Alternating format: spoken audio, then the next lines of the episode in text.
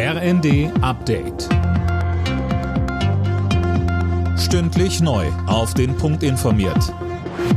Ich bin Fabian Hoffmann. Guten Abend.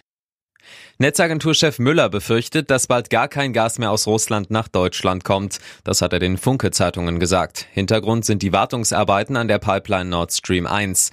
Die hohen Energiepreise beschäftigen auch weiterhin Bundeskanzler Olaf Scholz. Das große Problem, das viele Bürgerinnen und Bürger in Deutschland gegenwärtig umtreibt, sind die steigenden Preise, ist die Inflation, dass alles teurer wird. Und auch da müssen wir gemeinsam handeln.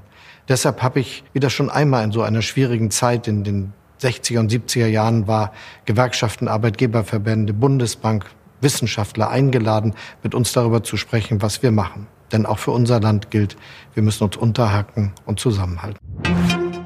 Verbraucherschützer warnen vor falschen Urlaubsangeboten. Online finden sich immer häufiger Ferienhäuser, Apartments oder Pauschalreisen, die es gar nicht gibt. Meist handelt es sich dabei um Schnäppchenangebote, erklärt Arlene Becker von der Verbraucherzentrale Sachsen. Aktuell bekommen wir sehr viele Anfragen, ist denn das Angebot wirklich real? Kann ich darauf vertrauen? Und bei den Prüfungen stoßen wir ganz oft auch auf Fake-Angebote. Und wenn man dann natürlich die Anzahlung leistet oder vermeintlich auch den gesamten Reisepreis zahlt, ist die Enttäuschung umso größer.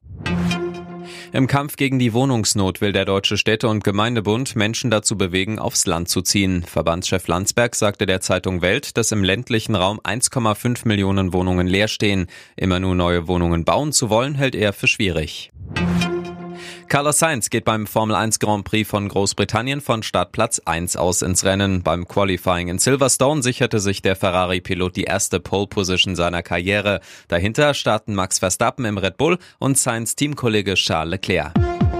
Alle Nachrichten auf rnd.de